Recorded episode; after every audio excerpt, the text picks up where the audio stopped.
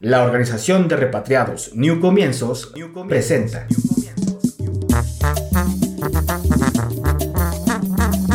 Norteamérica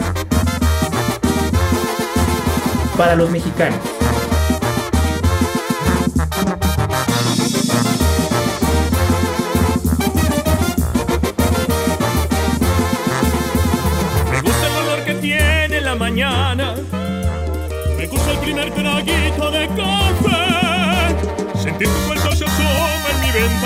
Y me llena la mirada. Qué hermoso amanecer. Me gusta escuchar la paz de las montañas. Mirar los colores del atardecer. Sentir en mis pies la arena de la playa y lo dulce de la caña cuando beso a mi mujer. Sé que el tiempo lleva prisa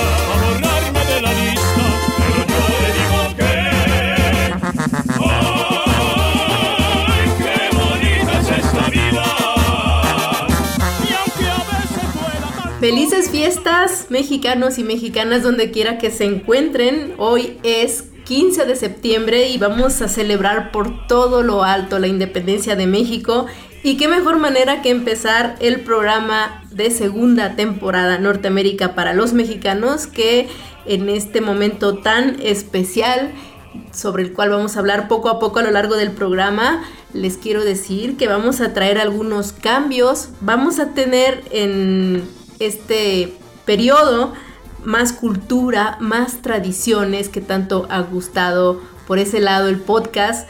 eh, hablar de lo que somos, de lo que hacemos bien como mexicanos. Por supuesto, aquí vamos a hablar mucho y por todos los que nos quieran dar voz para este tema. Habrá también una sección de mujeres, las de siempre también, ¿por qué no hablar de papeles y migración? Un poco de política, de negocios, de mexicanos chingones, dicen por ahí. Y pues tenemos nuestras redes sociales como siempre en el proyecto www Norteamérica MX, nuestro website y por supuesto en Facebook, en Twitter, en Instagram, en YouTube. Eh, hay novedades como Norteamérica MX porque uno de nuestros programas, que es podcast, lo vamos a convertir en video y vamos a tenerles muchas sorpresas por ese lado. Síganos en YouTube, Norteamérica MX. Ese va a ser un punto de partida que puede dar por mucho y para todos ustedes. Y tenemos este 15 de septiembre grandes sorpresas, les repito. Ro, ¿te gusta la idea? Me fascina la idea, estoy encantado de estar nuevamente aquí contigo después de este breve descanso y, y vamos a darle con todo porque se escucha bastante emocionante las nuevas propuestas y los nuevos temas y qué mejor que arrancar este 15 de septiembre. digo. ¿Te gusta? Es una fecha muy buena, yo creo que sí. ¿Tú, tú, tú cómo ves? ¿Crees que el 15 de septiembre es una fecha ideal? Pues es un símbolo, ¿no? Sí, claro, por supuesto. Para todos los mexicanos es un símbolo. Exacto. Y, y, pues bueno, hay muchas maneras de festejar. Nosotros lo hacemos de esta manera en este 2022. Pero pues bueno, hay tantas. Los queremos invitar a que nos cuenten cuál es la manera más extraña que han tenido de celebrar las fiestas patrias desde el 15 hasta todo el corredor del 27, porque recordemos que la independencia empezó a gestarse un día como hoy, pero se finalizó el 21, el 27, ya me estoy Sí, equivocando. el 27 de El septiembre. 27 de septiembre es cuando entra el ejército trigarante con todo lo alto a la Ciudad de México. ¿Cómo ha celebrado ya? Se ha tergiversado también un poco, ¿no? ¿Cómo, ¿Cuál es la manera más extraña que ha celebrado Ro? La más extraña que he celebrado yo el 15 de septiembre, pues yo creo que fue eh, no hace poquito, fuera de casa y haciendo, haciendo algo bien curioso que era, me, me senté con un amigo a escribir cosas, pero no patriotas, sino completamente diferentes. Me dijo mi amigo, vamos a sentarnos a escribir cosas fuera de la independencia. Pues porque estoy cansado de que este, cada 15 de septiembre sea independencia y ahora quiero escribir algo fuera de la independencia. Y fue interesante celebrar la independencia, no hablando de la independencia. ¿Pero qué tipo de escritura? ¿Literatura? ¿Para Eh, eh, guion era, de radio? era para unas- era para, uno era para un guion de radio que íbamos a hacer un radioteatro Ujú. y el otro era porque tenía ganas de hacer una canción él y pues me dijo, tú tienes toda la expertise en ese sentido y me dijo, pues adelante. Y yo, bueno, Hablando de música, pues nosotros tenemos hoy un tributo a la banda mexicana y una entrevista exclusiva con un productor de la banda Limón y un montón de bandas. Digamos que es por mucho este hombre el epicentro de la banda de Sinaloa y en el contexto del 15 de septiembre estamos pensando y hablando eh, en este programa a unas horas de la gran fiesta después de dos años de pandemia. López Obrador invitó a los Tigres del Norte y se dice por ahí que hay que saberse más de cinco canciones o por lo menos cinco canciones. Yo recuerdo ahora me pasa por la mente La Jaula de Oro, por supuesto. eh, en qué fallé, La Mesa del Rincón, Ni parientes somos. ¿Cuál otra ropa? Está la de Camelia la Tejana. Claro, está, por supuesto. Este, ay, La Puerta Negra, por supuesto, es, un clásico también de los Tigres del Norte. Ah, no sé, hay- habrá No. otra que se me escape por ahí. Personas Sí, representativas, son ¿no? como las más, son co- como las más importantes del grupo, ¿no? O sea, Los Tigres del Norte son oriundos de Sinaloa, de Mocorito, y pues esto nos lleva a nuestro tributo a la música de banda mexicana, aunque ellos se los ubica como más norteña, no tanto como, banda, pero una periodista de Sinaloa que radica en Los Ángeles, ella en una conversación que tuvimos defendía con a capa y espada pues la música de su, de su lugar de origen porque genera muchas polémicas, que si es buena, que si es mala. Y ella decía, bueno, lo poco original que se está haciendo ahora en México eh, está en la banda. O sea, es, es, y es verdad, de alguna forma, auténtica, hay mucha producción. Hoy por hoy tenemos a decenas de, de bandas que ya saltaron las fronteras, a Recodo, a MS, a la arrolladora, a la adictiva, y pues un montón de solistas en este camino. Y pues miren, esto de la banda tiene su historia y sus protagonistas. Así que quién mejor para hablar de ello que nuestro invitado de lujo, señoras y señores, con bombo y platillo, me place presentar a quien es por mucho el causante de este fenómeno, Julio Lizárraga. Ay, ay, ay, ay, qué bonita es esta vida. Y aunque no sea para siempre, si no vivo con mi gente, es bonita. Quiero agradecer a Julio Lizárraga, él es un productor, arreglista y uno de los fundadores de Banda Limón y ahora actualmente también apoyando a, a grandes talentos solistas. Julio, ¿cómo estás? Bienvenido. Sí, muchas gracias, muchas gracias por el espacio. Gracias. Ok, muy bien. Sí, trabajo, bueno, trabajé con Banda Limón 17 años de productor y arreglista. Este, trabajé con La Arrolladora, he trabajado con varios artistas también solistas, el Chapo Sinaloa, Ezequiel Peña, este, Gerardo Ortiz y muchos, muchos más. Wow, pues un- una gran variedad de artistas y, y con todo el conocimiento de lo Sí. que ha sido la evolución de la banda en México y en Estados Unidos. ¿Cómo lo, lo has visto, Julio? ¿Qué ha pasado en este movimiento? Pues mire, yo tengo aproximadamente, ya desde que, desde mis primeros vinilos ahí en la, en la producción, pues yo creo que unos 28 años. Wow. Y este, me tocó, me tocó el, eh, el, el género cuando iba creciendo, creciendo, creciendo y creciendo. Y este, pues me tocó trabajar con mucha gente, se me acabó por ahí banda San José de Mesillas también, que es de mi pueblo, que actualmente se llama Adictiva. Este, también con ellos trabajé algunos años. Ok. Este, pues ha habido muchos cambios, ¿verdad? en 28 años, ¿cómo no? Digamos que se empoderaron, ¿no? Sí, no, sí, cómo no. Este, el poder del internet, de la tecnología también para, para hacer mejores producciones cada vez. Y este, pues todo, todo ayuda un poco a, a, que la banda no nada más sea regional, como inició, sino que sea conocido en todo México, Estados Unidos y este y varios países de Centro y Sudamérica. Julio, esto fue, digamos, gradual de alguna manera y vamos a remontarnos un poquito, o sea, la banda empezó a sonar otra vez, digamos, de manera local como este movimiento conocido como chirrina, ¿cierto? Que eran como pequeñas agrupaciones. Háblanos un poco de las chirrinas. Mire, este, la banda como tal, pues ya tiene, o sea, la, la, la, la dotación que, que hay actualmente ya debe tener algunos 60 años, sino que un poquito más. Antes de eso, había bandas, este, pues había bandas revolucionarias, ¿no? Cuando el tiempo de la revolución y las armaban a como se podía, según lo que tocaran los, los soldados o músicos que andaban en el, ahí en la bola, ¿no? Entonces, ya después se tomó esta dotación de metales, percusión, y este y clarinetes, clarinetes también. Ok, y, las bandas chirrinas, bueno, ya, más bien aquí en Sinaloa chirrines les dicen a los norteños, los que andan cuatro norteños ahí con tololoche, este, una tarolita, acordeón y, guitarra o bajo sexto. Ah, ok. Y entonces como banda, eh, ¿en qué momento se posicionaron? Porque hoy por hoy, pues es como una de las músicas originales que, digamos que son exitosas de, la música mexicana a la par del mariachi que se ha conservado mucho antes, ¿no? Era, digamos, ¿cómo saltó de ser una música de campo y pues un poco marginal hasta lo que es ahora?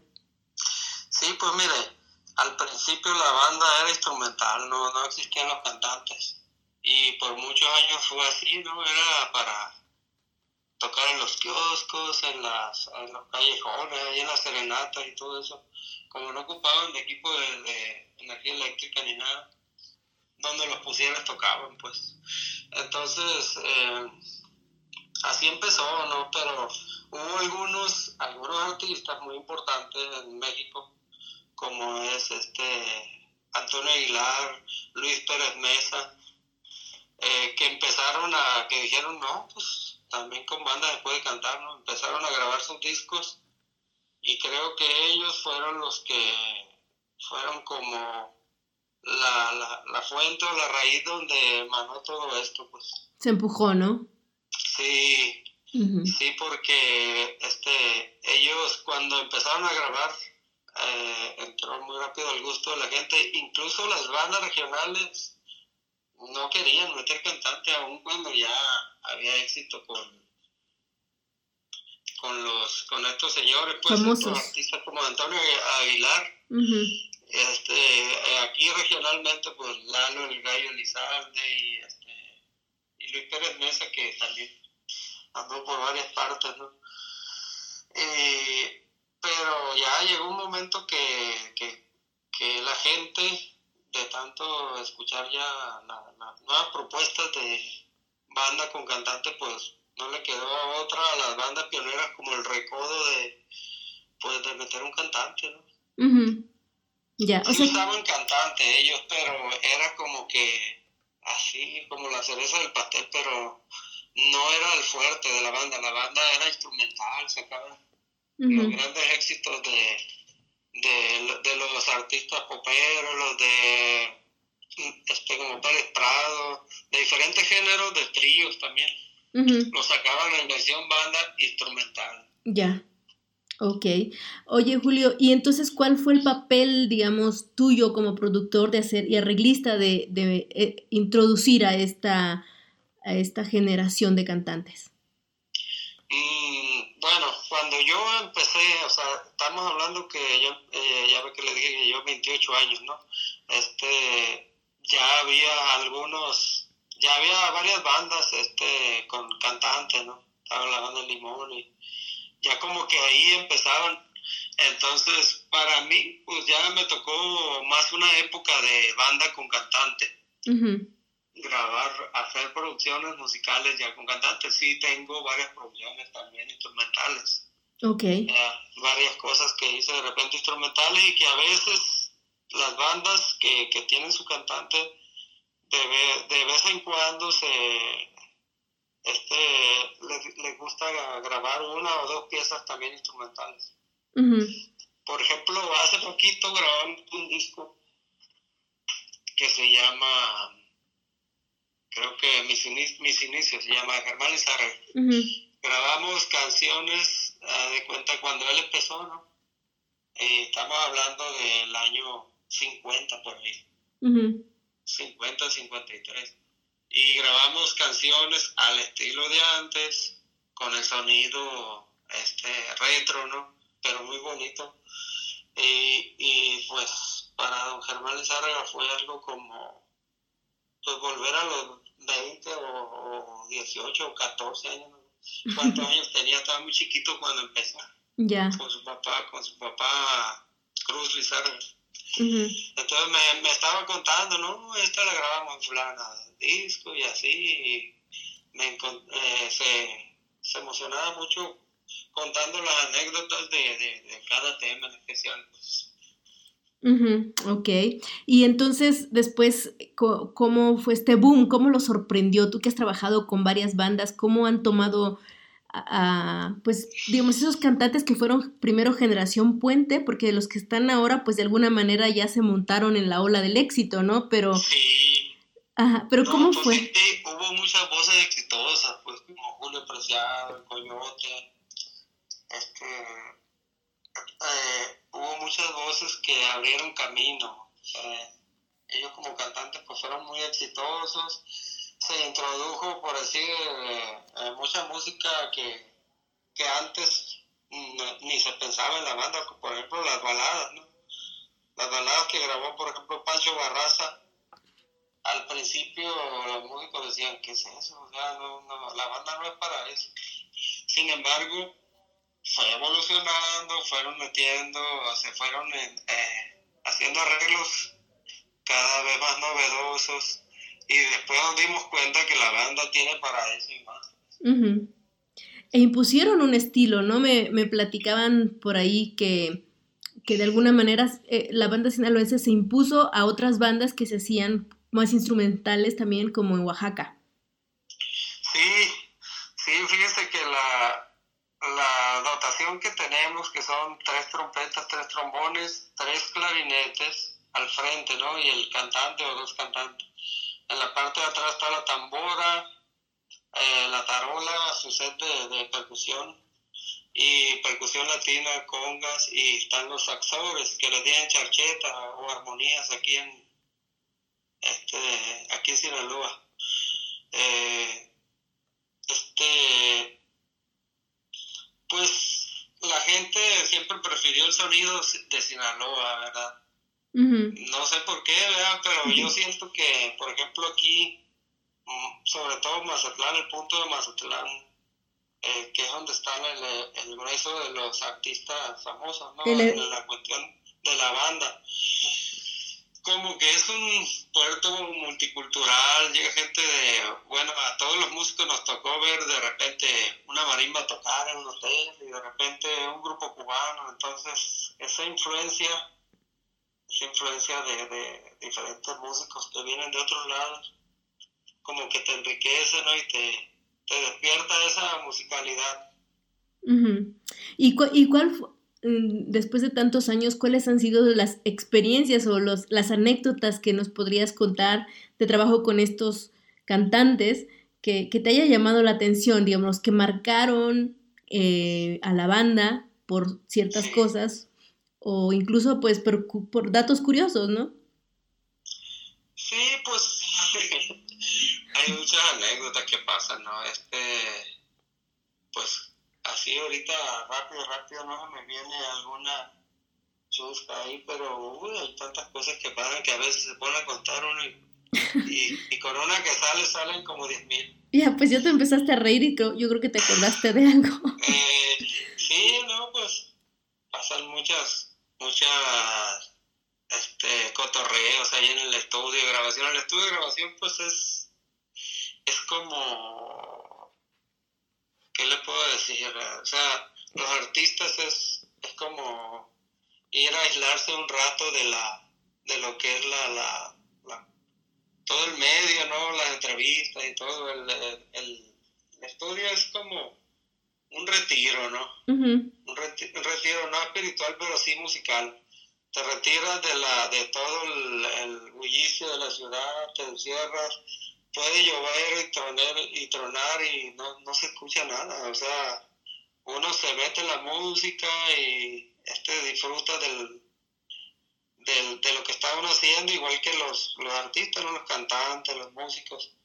Y a veces se te va el tiempo y ni cuenta te das. ya.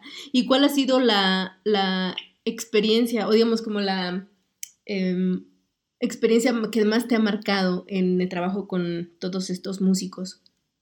Pues mire, eh, en, cada, en cada artista pues tiene uno este, experiencias diferentes. E incluso yo he trabajado también en el mariachi, he hecho música de mariachi, porque está dentro de lo regional. Este, pues, una de las bandas que más, con la que más trabajé y que, que hubo más frutos, pues yo creo que es sin duda la original banda Limón. Okay.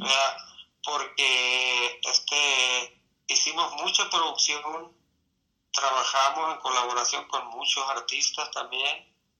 Este, se grabó hasta en inglés en la banda, algo que al principio fue como que criticado localmente, ¿no? Por las bandas, como que, ¿cómo, cómo se le ocurre grabar en inglés banda?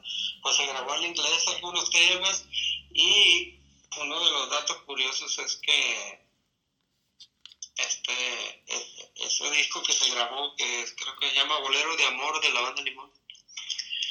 Este, un día le hablaron aquí a, a José Quiroz, que es, era el representante, de, el manager de banda Limón. Le hablaron de Universal que, que el disco ese se estaba vendiendo en Europa. O sea, dice, en las compras de, de, de, por, en línea de iTunes y de Spotify y todo eso, que se vende en Europa, en varios países de Europa. O sea, le gustó allá. ¿El inglés? sí, o sea, no todo está en inglés, la mayoría está en español, pero vienen tres, temas que se grabaron en español y en inglés, que este a mi manera, este, Bésame mucho y no me acuerdo cuál el otro, no sé si solamente una vez uno de esos. Creo que son tres temas que se hicieron versiones al, en inglés también. Julio, pero el, la banda viene de Europa, ¿no? O sea, eh, la influencia, o sea, cuenta la leyenda que un barco desembarcó de alemanes. ¿Qué tanto hay de cierto de todo? Mire, yo pues yo como no estuve ahí no puedo, no me pues, pero de lo que yo he escuchado con los músicos mayores y este y con algunos eh, señores que han hecho libros, personas, eh, sí, pues efectivamente Mazatlán eh, fue un desembarco. Sí, fue desembarco de mucha gente europea, de sobre todo alemanes, bueno, no sé si fue cuando el exilio en ese tiempo, o sería antes, pero lo que sí es que hay muchos apellidos alemanes aquí. Eh, eh, eh este, Freeman, Felton, vienen de por allá, ¿no? Y sí, lo que me han contado es que ellos, hubo unos en especial que trajeron eh, eh, instrumentos musicales y ponían una tienda de música y también enseñaban, enseñaban a leer partitura y, a sacar el sonido de los instrumentos. En la misma tiendita que tenían de, de, instrumentos, tenían sus cubículos para dar clases. Con, el fin, pues, de que la gente se entusiasmara en la música y comprar instrumentos, lógicamente. Eh, y sí tiene sí tiene que tener incluso la, la, forma de armonizar la banda eh, un cierto origen de alemán porque eh, una vez estaba escuchando yo en las, creo que fueron si el mundial o los Juegos Olímpicos, no me acuerdo qué fue en Alemania, ya hace muchos años. estaba escuchando que andaban ahí haciendo una entrevista por ahí en, en un bar. Estaba un grupo de metales tocando así en vivo música popular y se parecía mucho a la forma que nosotros armonizamos la banda. Sí, vaya, la influencia, ¿no? Sí, muy bonito, muy bien tocado y todo. Ya. Oye, Julio, ¿y qué sigue? Es decir, por ejemplo, ¿cuántos grupos de banda, digamos, locales, es posible contarlos? ¿Tienen ahora ahí en, en Mazatlán, por lo menos, o en Sinaloa? Sí, pues mire, son...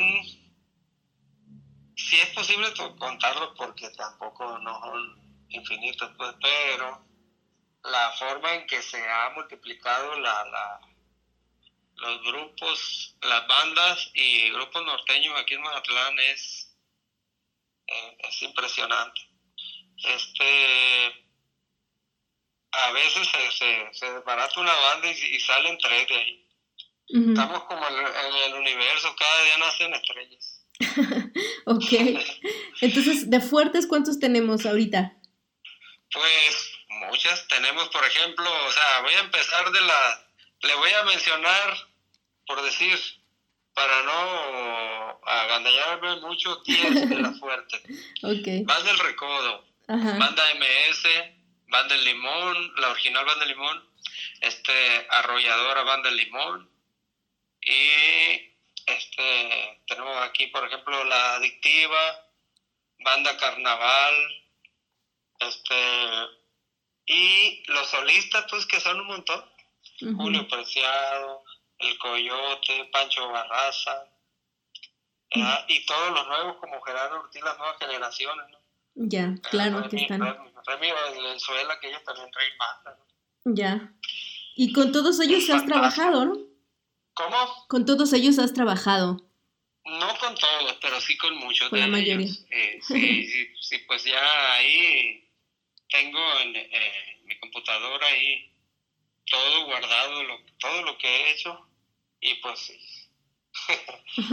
muchísimo, está todo guardado en carpetas porque... Es, es amplio.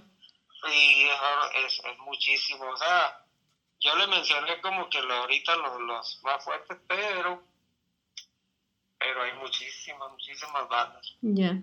¿Y qué es el, una última pregunta? ¿Cómo ves el futuro de, de, esta, de estas bandas? Pues bueno, eh, yo creo que ahorita con la sacudida de la pandemia, como que nos perdimos la brújula y no hallamos el, el norte todavía, ¿verdad? todavía no todavía no agarramos el camino como veníamos, pues nos pegó una sacudida, creo que pues a todas, de los más pequeños hasta los más grandes. Y pero creo que la banda pues va para largo todavía. Tiene Yo que me dedico a la producción, eh, el primer año de pandemia fue, así que no nos lo acabamos con la chamba porque como a todos los artistas los pusieron en cuarentena a descansar, pues estaban inquietos y dijeron pues queremos grabar, queremos grabar. y, y, algunos decían que iba a durar tres meses, seis meses o, o máximo, máximo un año, ¿no? pero ya cuando vieron que no, ya, ya, cuando vieron que iba para largo, pues como que dijeron, no, pues no vamos a descapitalizar aquí. Entonces frenaron la, la, producción y ahí es donde nos afectó a nosotros. Y pero ahorita, ahorita en esta, en este momento ya se ve un florecimiento ya de la producción otra vez, ya se siente. Ah, qué bien. O sea, están retomando vuelo y, Sí, ya, ya la gente habla, algunos, algunos amarran trato, otros no, pero este, ya se ve eso, pues que hablan y ya estamos cambiando, estamos cambiando, incluso ayer o el no sé cuándo me habló Santino y, y, y, me agarró en plena sesión ahí de grabación y ahora me dijo en la mañana que cuando podía, le dije, pues ahorita voy a estar trabajando todo el día ahorita que me habló usted, voy llegando de la grabación. Estamos grabando desde las 9 de la mañana por ahí. Wow, bueno, Julio, pues eh, muchas felicidades que con todo este trabajo de representación de, de, lo que es México, porque pues por mucho la banda representa de alguna manera al país y pues que vengan muchos éxitos. Gracias por tu tiempo. Pues muchas gracias y gracias por el espacio, gracias por la invitación. Buena tarde.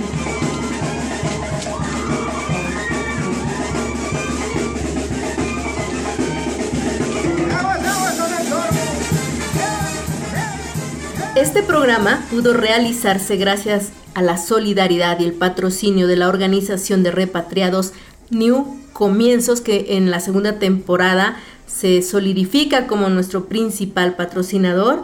Ellos tienen mucho que hacer y apoyar a los mexicanos de retorno que llegan a México y buscan trabajo. Búsquenlos en redes sociales y contáctenlos porque actualmente están buscando personal para call centers bilingües.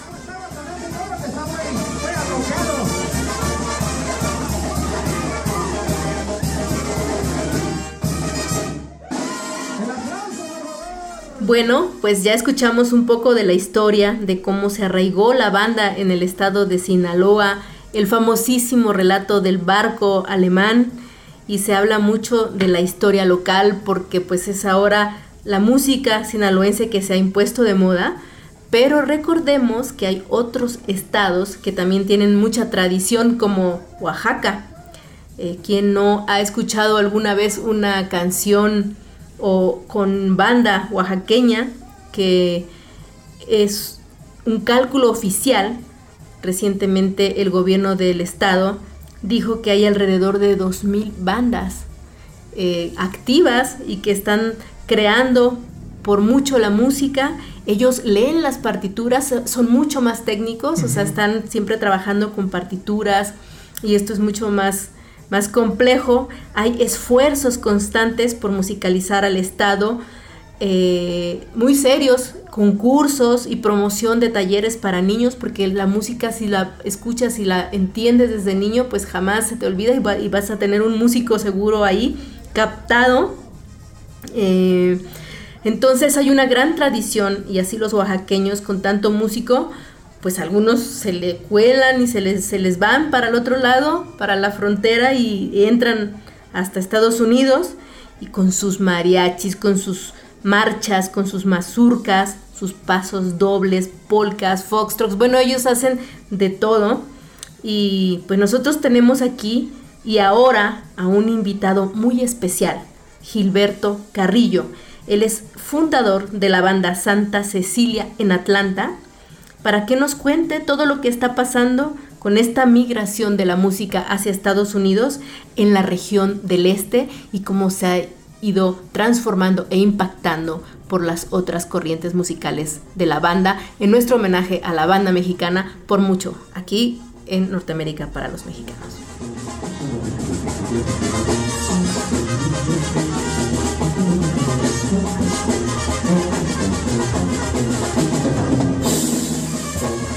Quiero agradecer eh, la oportunidad que me da Gilberto Carrillo.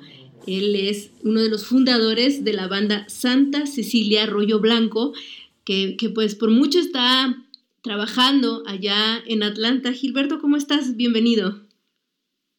Buenas tardes, Gardaña. Muy bien, oiga, gracias por la oportunidad. Con mucho gusto le puedo dar la información que usted necesite. Por supuesto. Entonces, la tuba.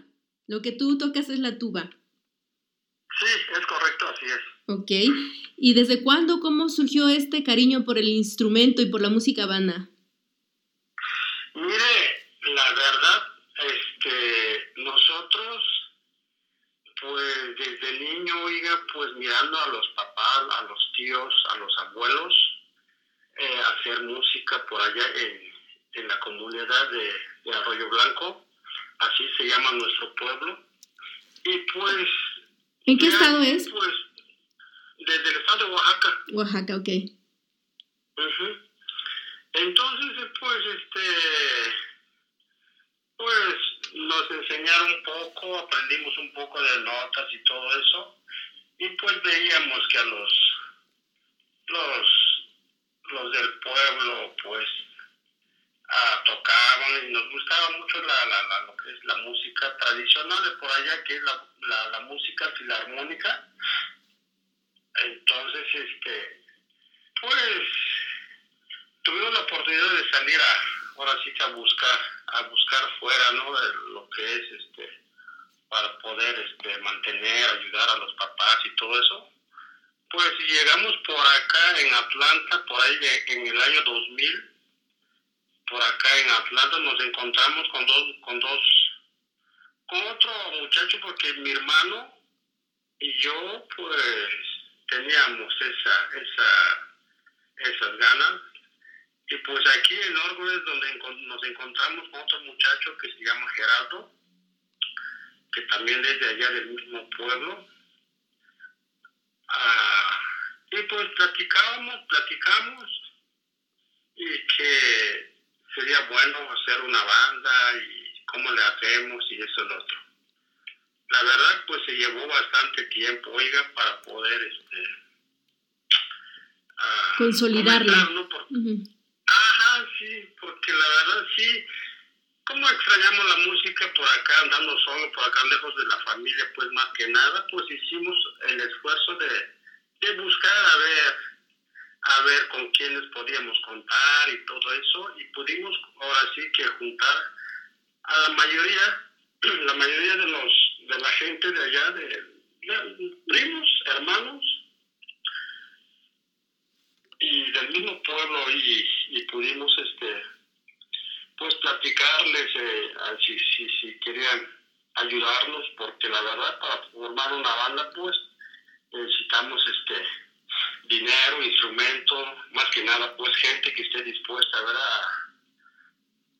a comenzarlo porque la verdad sí sí sí sí es bastante trabajo es complicado entonces, y así fue como en el año 2000 fue, fue que nació esa idea, pues la, y tardamos bastante tiempo, ¿eh? porque en el año igual, pues 2006, 2007, por ahí, pudimos este, tener ya este, los instrumentos más caros, como por ejemplo la, fue la tuba, la tambora, y pues ya los demás, pues este, pudieron conseguir un instrumento propio. Por ahí en 2006, 2007, ya empezamos a, a este, acomodarnos, a ponernos de acuerdo, a juntarnos, a ensayar, a practicar otra vez, porque hágale cuenta que teníamos que empezar desde abajo otra vez, porque había mucha gente también que no conocía nada y teníamos que estar ayudando participando ahí entre todos. Claro, y, y también supongo que se complica porque a la par tienen sus propios trabajos, ¿no? O sea, tienen que, pues que comer de alguna manera. Ah, es, correcto, es correcto, señorita. La verdad, pues en la música aquí en Estados Unidos, bueno, a, aquí donde nosotros estamos, ¿verdad? está un poco complicado poder mantenernos en la, lo que ahora sí que en lo que es con la música. Entonces, la mayoría, todos, y este, tenemos un trabajo en la construcción, la mayoría, aparte, pues ya cada fin de semana, pues es cuando, cuando tenemos trabajo ya con la banda y, y pues así es como estamos hoy. claro, y, pero también eh, a pesar de que tienen que pues que todavía la música no les da por sí misma, supongo que les complementa bastante, ¿no? Eh, han tenido... sí, la verdad que sí, la música es bien bonita, diga, pues la verdad nos, nos ha servido bastante porque pues después del trabajo pues tenemos algo en que entretenernos, porque la verdad pues nosotros después del trabajo pues cada quien practica su instrumento, lo agarra cada un rato ahí en la casa y ya los jueves, viernes, pues nos juntamos para, para, para ensayar en grupo, en las tardes, en ya en las noches. Y pues sí, cada fin de semana, pues este sí nos ayuda bastante, como le digo, porque usted sabe que por acá, pues el trabajo es bien duro, pues hay que desestresarnos un poco cada fin de semana, pues y así la vida. y así la vida se, se nos hace un poquito menos, menos pesado. ¿Y a dónde van a tocar? La mayoría son, son fiestas privadas, como 15 años, bodas, bautizos. algunas, algunas hay que, eh, de la, en las iglesias, eventos, este, como por ejemplo este mes, que de repente pues hay eventos así sociales, culturales, como por este mes de septiembre tenemos tenemos algunos algunos para, para ir a participar en, en jaripeos, por ejemplo, en, eventos que hacen las, las, las, radios por ahí. Ah, o sea, ustedes van a, en estos días de, de fiestas patrias es cuando más trabajo deben tener. Bastante, sí, es cierto, así es, pues este, así es como estamos ahorita. Ya, ¿a dónde se van entonces ya eh, el, el, fin de semana? ¿Cómo va a estar su, su rutina desde el 15? Mire, este fin de semana vamos a estar en, en Sur Carolina. Sí. Y, y, el domingo pues estaremos de regreso por aquí en la madrugada, vamos a estar, vamos a estar en Dalton, yo en un jaripeo americano por allá en Dalton está también el domingo. Sí. Pues ya, así es como, como cómo se van a organizar. Fin de semana. Oiga, ¿y, ¿y, usted nota que, le, que, que, les están gustando más allá de los mexicanos? Eh, ¿Qué tipo de gente los está escuchando? Mire, la verdad es que nos, ha, nos, nos han contratado gente de diferentes este, lados, oiga pero en sí pues la más más más gente de, México como es este Guanajuato, Michoacán, Guadalajara, Zacatecas, San Luis Potosí mm. y nos han contratado también gente de Colombia, de Salvador. Ah, qué bien. eventos por acá. Ajá, y pues, como les decía, en este, este domingo pues este vamos a tocar en un evento que organizan pues aquí en Alto. Eh, es, un, es un evento pues este, igual, ¿no? Pues tiene que ver con, con lo de con lo de la independencia de México y pero es un jaripeo americano, algo así me dijeron. Ya. Ok. ¿Y cuál es la diferencia que, porque, bueno, siempre se asocia la banda con, con Sinaloa, pero la verdad es que Oaxaca tiene también una tradición súper fuerte, importante y arraigada. Eh, ¿Cómo poder diferenciar o cuál es lo que usted como músico eh, detecta de diferencias o, o, de similitudes también quizá? Sí, mire, la verdad, de lo personal, a mí, a mí y a la mayoría de mis compañeros que iniciamos con esta banda, nos ha, nos ha sido bien difícil porque la música que nosotros al principio que practicábamos era pura música filarmónica como pues más calmadita como uh, como bolero tocando boleros con marchas típicas de por allá y pues a cambiarlo a, a la música sinaloense Sí, la verdad nos ha, nos ha costado bastante trabajo porque, como yo le decía, bueno, es muy, muy diferente y pues la música sinaloense es como más, más más, más este, fuerte, más... Este, estridente. Pues, ajá, y, y, y pues sí nos... es bien es bien, bien complicado, pero igual nosotros tratamos de hacerlo mejor y con todo respeto, ¿verdad? Porque igual, pues, este, no es igual, pues no sale igual, entonces pues, sí tratamos de echarle ganas y, y, así es como estamos, la, la verdad sí, sí cuesta trabajo y, y muy complicado. Supongo que, hacen un, en su show, hacen una mezcla de las dos cosas, ¿no? Tanto de la música, como comenta, filarmónica y tan representativa de Oaxaca, como de la sinaloense.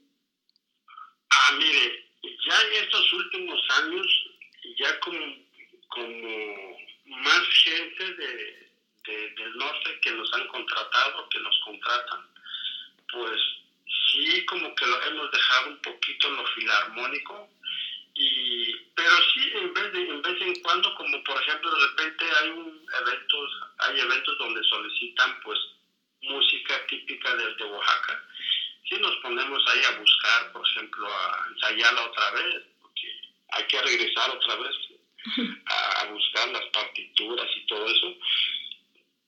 Y, y pues así es como estamos, oye, pues actualmente pues nos dedicamos más al estilo, vamos para más, ahora sí, para dedicarnos más al estilo sinaloense porque es la que más gente demanda.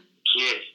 la verdad, la verdad, porque te digo, pues la verdad no la, la, verdad la banda pues este ahorita estamos un poquito más metiéndonos al estilo sinaloense y la verdad que al principio ni siquiera pensábamos que íbamos a estar tocando eh, música sinaloense porque pues al principio era pura filarmónico era nada más este uh, para no para no perderla para ahora sí que porque extrañamos más que nada también las costumbres de allá de Oaxaca, entonces sí era al principio, entonces ahorita pues este, estamos más con, con estilo sinaloense.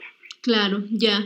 Bueno, ¿y, y, y en qué es, eh, mi última pregunta, ¿en qué se les ha complicado? Porque dice que sí les ha costado trabajo, o sea, ¿es en el cambio de ritmo o qué es lo que sucede? Sí, eso, es eso, el cambio de ritmo, estilo de música, porque no le digo, pues... Eh, eh la música filarmónica de Oaxaca es más calmadita, despacio, lento y todo eso. Y la música, pues no es más, como le digo, pues este, más, más, este, para bailar, para... Mover el cuerpo. Más, este, más fuerte, más, o sea, hay que tocar más fuerte, más que nada es eso. Y, y pues música que la verdad nos ha... que no conocíamos, pues, ¿no? Porque, como le digo, era bien, es bien diferente, pues, ¿no? ¿Cuántos, ¿Cuántos integrantes son de la banda? Ahorita somos 18. Ah, es grande. 17, 18. Sí, somos bastante, ¿verdad? Pues esa es, esa es otra, pues, ¿no? Que yo le decía que es bien complicado, bien difícil, ¿no? Porque también, pues, este, para conseguir gente, tener gente que, que sepa o que toque, pues, sí. que, que integren la banda, también nos dificulta bastante conseguir gente porque pues este no no no este no todos vienen con el fin de venir a hacer bandas sino que vienen a trabajar en otro tipo de trabajo pues aquí ahora sí que se van adaptando pues, ajá claro. vamos adaptando así poco a poco así es muy bien pues le agradezco mucho Gilberto que me haya tomado esta llamada y, y, y pues mucha suerte mucho mucha diversión para estos días que están a todo lo que da con la independencia. Sí, muchas gracias. ¿Eh? Pues igual, igual por allá y le mandamos un saludo a todos y que, se, que estén bien todos por allá. Muchas gracias.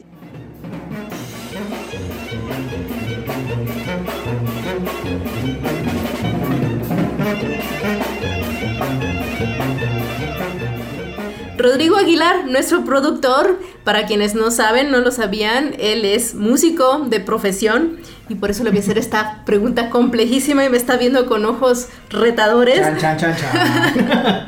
Sinaloa o Oaxaca. Es una pregunta muy complicada porque cada uno tiene un estilo muy propio de interpretar la música de banda sobre todo, pero sinceramente, sinceramente me quedo con Sinaloa. Me gusta muchísimo la banda originaria de Sinaloa porque la siento con, con esa fuerza, con ese ímpetu y aparte, no sé, la tengo muy arregada también por parte de mis abuelos. Muchos de, de, sus, de sus familiares crecieron también en, Sinaloa y familia por ahí que se me cuela de, de, de los matrimonios de mis primos y todo este rollo, eh, vienen de Sinaloa la mayoría. Entonces pues traigo ahí una escuelilla de este sinaloense, ¿no? la sangre te llama. La sangre me llama. no, y bueno, también el mismo Gilberto Carrillo, como nos explicaba, pues eh, tienes, tiene un, es diferente, es, tiene, tiene, es muy estridente, le decía él, claro, con sus oídos educados de la música de Oaxaca, pues sí, ¿no? Entonces, eh, pues bueno, se ha expandido por todos lados y nos vamos a ir en este programa desde Atlanta y desde Sinaloa hasta Nueva York. Bastante, un viaje bastante larguito. Porque pues esto de la banda es una evolución constante y pues ya nos alcanzó hasta los ritmos más insospechados y ahora la tenemos en la música clásica. Miren, lo que está pasando es que esta música de la banda ya se fusionó, se mestizó, le vamos a decir así, se coló hasta los teatros de Nueva York, de Brooklyn y con unas tremendísimas voces de los tenores mexicanos sinaloenses. Esto es la cosa más bella e impresionante. La canción que escucharon al inicio del programa es nada más y nada menos que de la banda sinaloenses de Cuidado. Ahora vamos a escuchar su historia, pero está integrada por tenores que, trabajan y viven en Viena, en Nueva York. Eh, también incluso participa el, uno de los directivos de la Sinfónica allá en, Sinaloa, o sea, de los altos rangos de ese, de ese nivel. Y pues a nombre del proyecto Norteamérica MX y Norteamérica para los mexicanos, en su sitio web y en el podcast, quiero agradecer a esta banda y a su precursor, José Adán Pérez, por permitir que su canción Qué bonita es esta vida sea la rúbrica de esta temporada del podcast. ¿Cómo ves, Rodrigo? Está magnífico, es una canción muy bonita y con una potencia en las voces ya la escucharon, ya la escucharon, ya la escucharon. Pues esto es un tributo a México, a su talento, a su cultura, a su arte. Esto es Norteamérica para los mexicanos.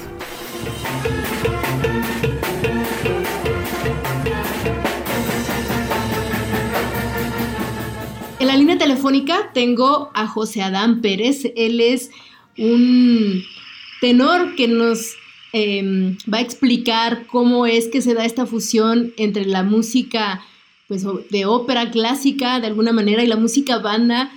Bienvenido por mucho, José Adán.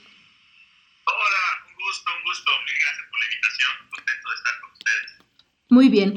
Eh, cuéntanos un poco de lo que ha sido esta idea de sinaloenses de cuidado para, de alguna manera, pues fusionar o reivindicar la música de banda, José?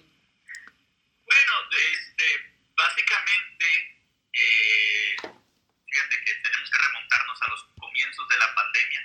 Eh, varios amigos originarios de ahí de Sinaloa, que tenemos una trayectoria como cantantes de ópera, eh, durante la pandemia, pues bueno, como muchas, muchos artistas, nos vimos afectados, ¿no? Por el cierre de los teatros, cancelación de contratos y toda esa cosa.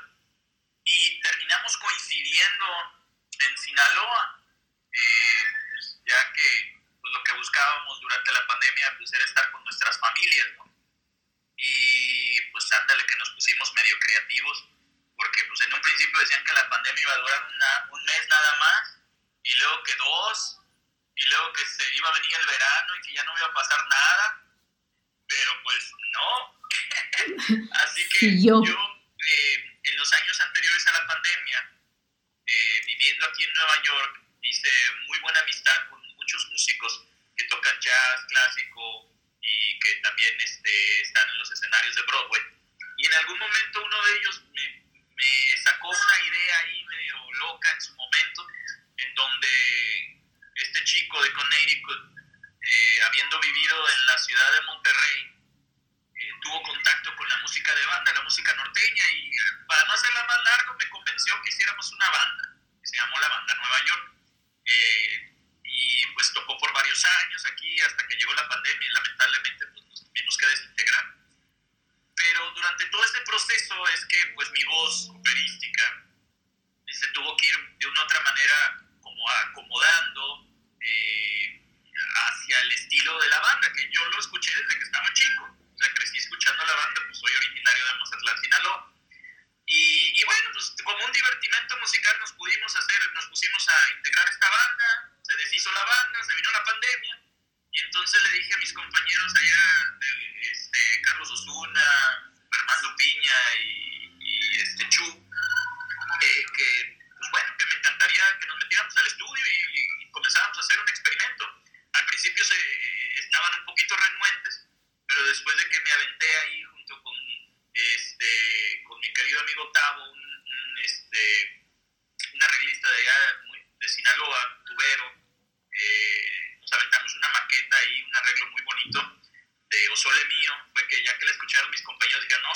programa.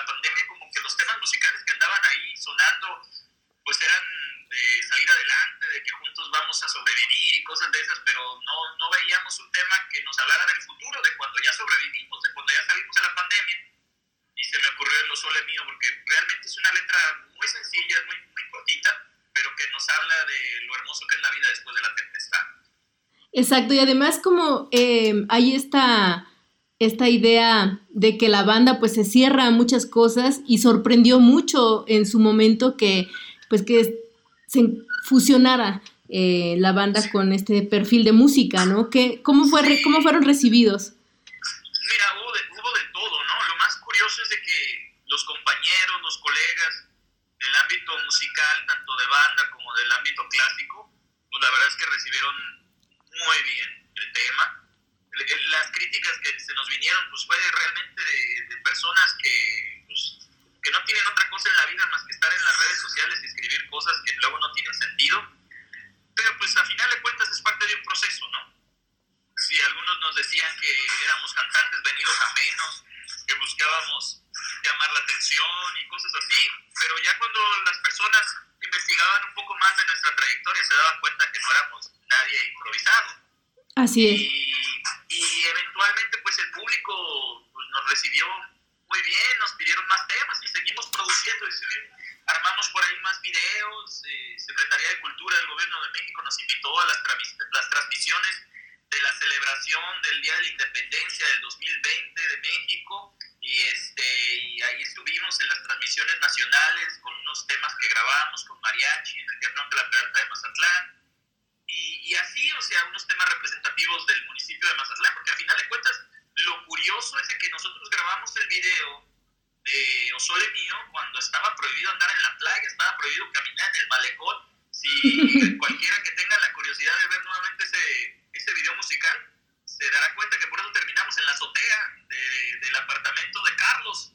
Y ahí fue donde conseguimos un dron y pues ahora sí que producción este, marca patito económica, pero pues sacamos ahí varios, e, e, ese primer tema. Y ya eventualmente pues siguió creciendo el, este, el proyecto. ¿Y en qué momento ahora? Eh, ¿cómo, ¿Cómo han seguido este proyecto? Pues porque son es un proyecto paralelo a sus propias carreras, ¿no?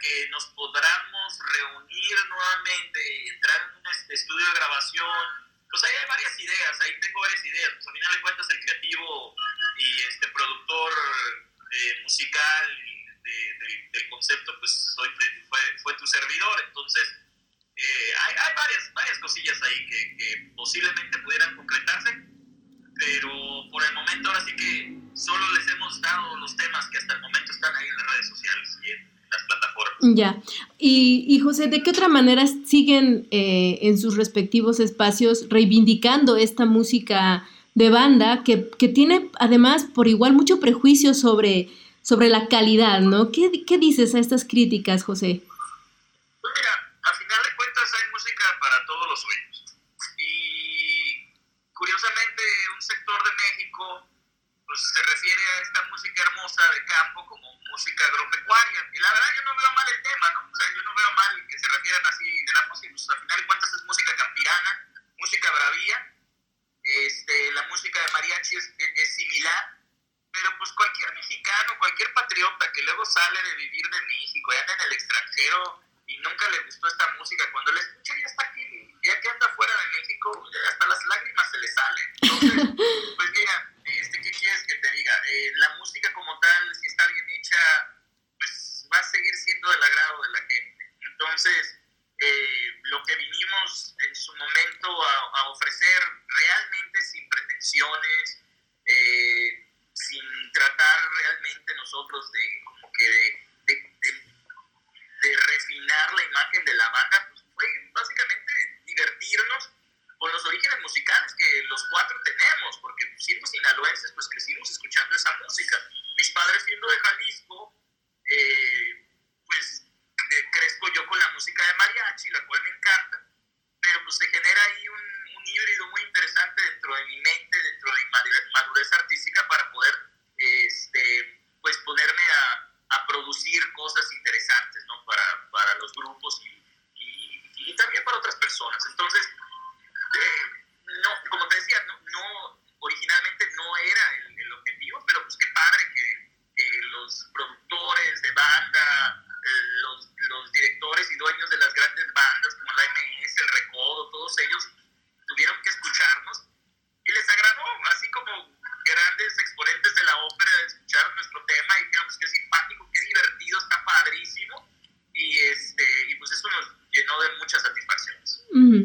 y ahora en sus, en sus respectivas trincheras hay oportunidad de hacer, digamos, a lo mejor no como agrupación, pero de manera individual. Eh, ahí en Nueva York, pues la comunidad mexicana también está presente. Tú mismo estás muy activo.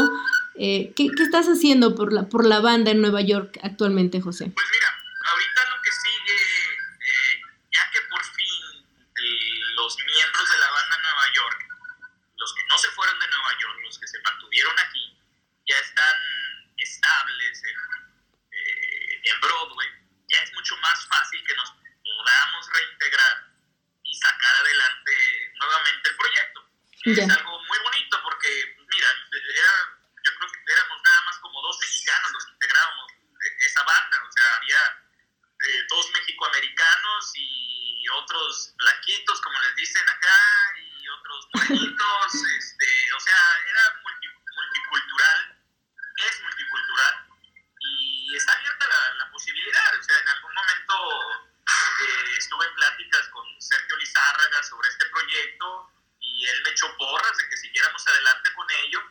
Entonces, este, Sergio Lizárraga, de la banda MS. Sí. Y, y pues estamos, estamos en ello, estamos en ello. O sea, lo, lo importante pues es estabilizar la carrera de todos y, y, ya posteriormente podemos retomar este, este proyecto que al final de cuentas es un proyecto de, de diversión musical, pero como somos muy buenos eh, en lo que hacemos, pues le da una calidad única, pues le da un toque especial pues, a este tipo de agrupaciones. Claro. Eh, y, José Adán, pues yo quiero agradecer públicamente la oportunidad que nos, que nos das para el programa de Norteamérica para los mexicanos, el poder usar esta, esta canción, producción de ustedes, eh, de derecho de autor, una canción, una canción preciosa sobre, sobre lo lindo que es vivir. Cuéntanos un poco de esto.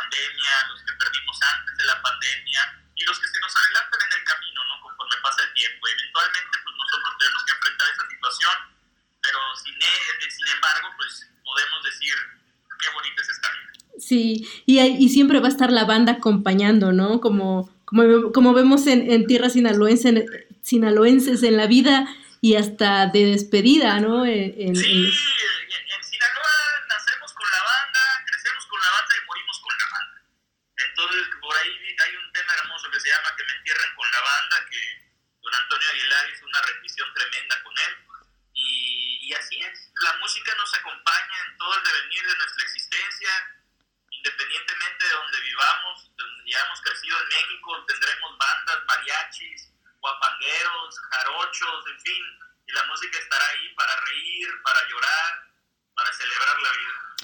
Eh, una última pregunta, eh, José Adán. Eh, ¿cómo, ¿cómo, está acogiendo desde hace tiempo Estados Unidos y la comunidad allá este tema de la banda? ¿Está creciendo? ¿Qué momento, ¿En qué momento la ubicas en, en este 2022? No, la banda sigue, la banda está presente. mira, lo, lo, lo hermoso de la banda es que todos tenemos recuerdos de ella. Si venimos de pueblos pequeñitos, tenemos perfectamente el recuerdo de cuando hay fiestas este, patronales o cuando hay kermeses o cuando hay ferias o lo que sea, siempre va a haber una bandita ahí, aunque sea de cuatro o cinco, echando este, trompetazos o alguna cosa así. Entonces la banda, por excelencia, es una expresión musical que, que, podemos encontrar en todo México. Y bueno, obviamente pues están estas, estas agrupaciones ya bien integradas, Recodo, MS, Limón, la arrolladora, la original, en fin, todas, todas, este, la adictiva, este, que vienen, que vienen empujando pues esta tradición y amenizando fiestas, bailes. La banda ahí está, está presente, eh, banda MS te llena el Madison Square Garden sin ningún problema. Entonces eso, eso habla de que, de que ha trascendido no solamente dentro de la comunidad mexicana, sino también ha trascendido a otras comunidades hispanohablantes.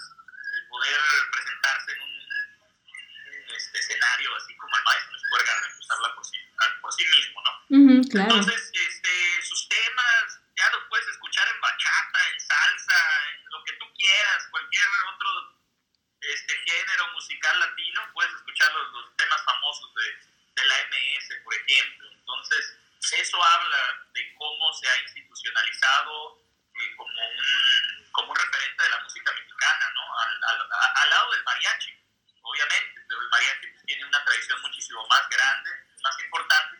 Sin embargo, pues, la banda ahí está, ¿no? Mientras se escuche en los bailes, en los 15 años, bautizos y todo, pues, que nos dice que está presente. Así es, muy bien. Eh, José Adán, pues gracias por esta oportunidad. Vamos a estarte eh, siguiendo cuando vengas para acá para Bellas Artes en la Ciudad de México y desde aquí eh, donde nos encontramos en este momento pues te mandamos una muy buena vibra para este 16 de septiembre y 15 y las celebraciones. Muchísimas gracias. Acá estaremos haciendo lo propio en diferentes eventos en Nueva York junto con el Mariachi Real de México, de mi gran amigo Ramón Ponce.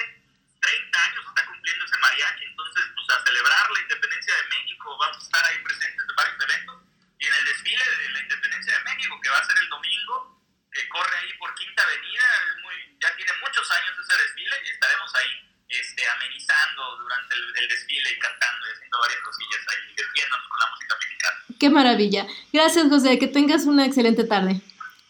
Nos vemos, abrazos. Bye bye. Chao.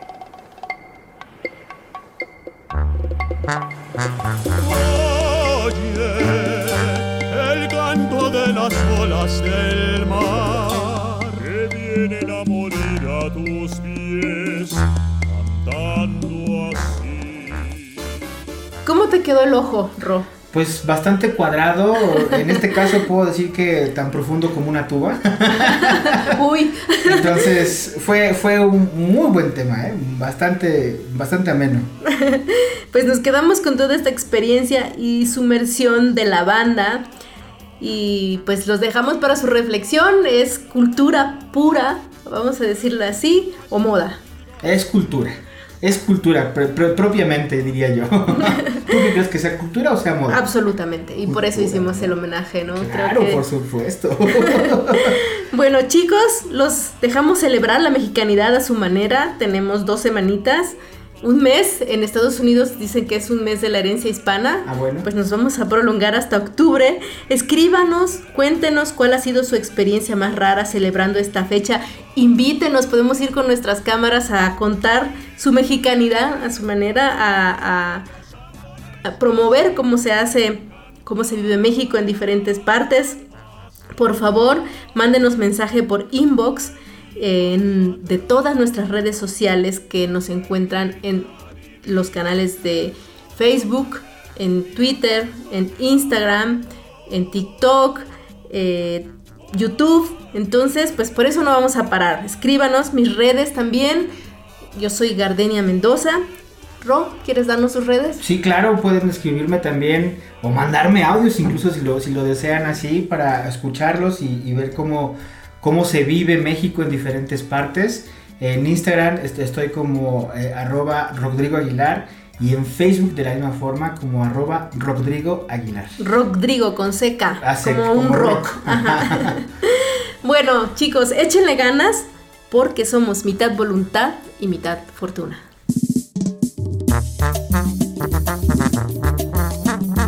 Norteamérica para los mexicanos.